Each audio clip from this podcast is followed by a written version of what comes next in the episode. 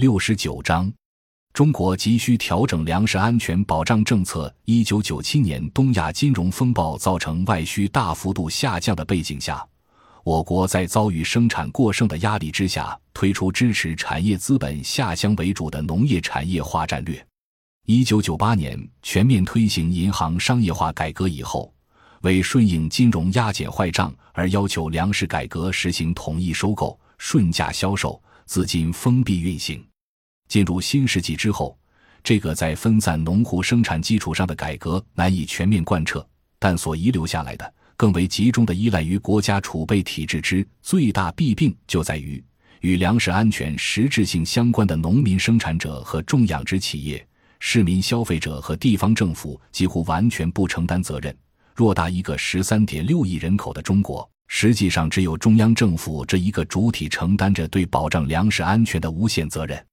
因此，维护我国粮食安全的关键，恰在于事实上已经承担了无限责任的中央政府需要认识全球化是国家之间的资本竞争的实质，不能再简单化的跟从已经寓意被投机资本深度操控的国际市场做顺向调节，而必须从安全理性出发。加强有利于国家调控粮食安全的综合性改革，以此弱化跨国金融资本的粮食投机对国内安全的负面作用。首先，在宏观政策上，要在专项转移支付向一般性转移支付调整的财政体制改革中，让粮食主产区的县市得到人均公共财政不低于全国平均水平的倾斜政策。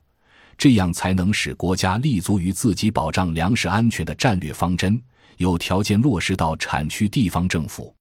其次，在微观制度上，只有坚定不移地加强农村综合性社区合作社建设，才能把集体所有和农户承包的基本经济制度落到实处。只有在合作社综合经营所有涉农领域获取足额剩余，并且主要用于内部分配的条件下。才能有效的复兴乡土社会的内部化机制，借此系统化的优惠政策，国家得以向合作社下达粮食全产业链经营责任，把粮食优惠政策及其相应的责任义务落实到双层经营的两级经济主体，方有可能促其分担国家粮食安全责任。